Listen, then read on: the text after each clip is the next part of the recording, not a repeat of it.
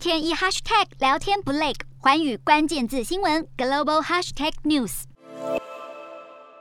南韩的性别平等问题在选战激情过后仍然有待解决。青瓦台新主人尹锡悦为了抢攻男性选票，选前特别在社群媒体发文，誓言废除女性家庭部。来到大学校园，南韩男女大学生有不同看法。尹锡悦在二十多岁男性中拿到大约百分之六十的选票，但在同年龄层的年轻女性中只获得百分之三十四的支持。究竟是否该废除女性家庭部，引发南韩社会热议。事实上，南韩女性劳参率在经济合作暨发展组之 OECD 国家中低于标准，男女薪资的差异也最大。不过，要真的废除女性家庭部，必须获得国会通过，而目前掌控国会的正是现今的执政党，而且就连尹锡悦自家政党对这项议题也意见分歧，忧心在六月的地方选举中会丢掉女性选票，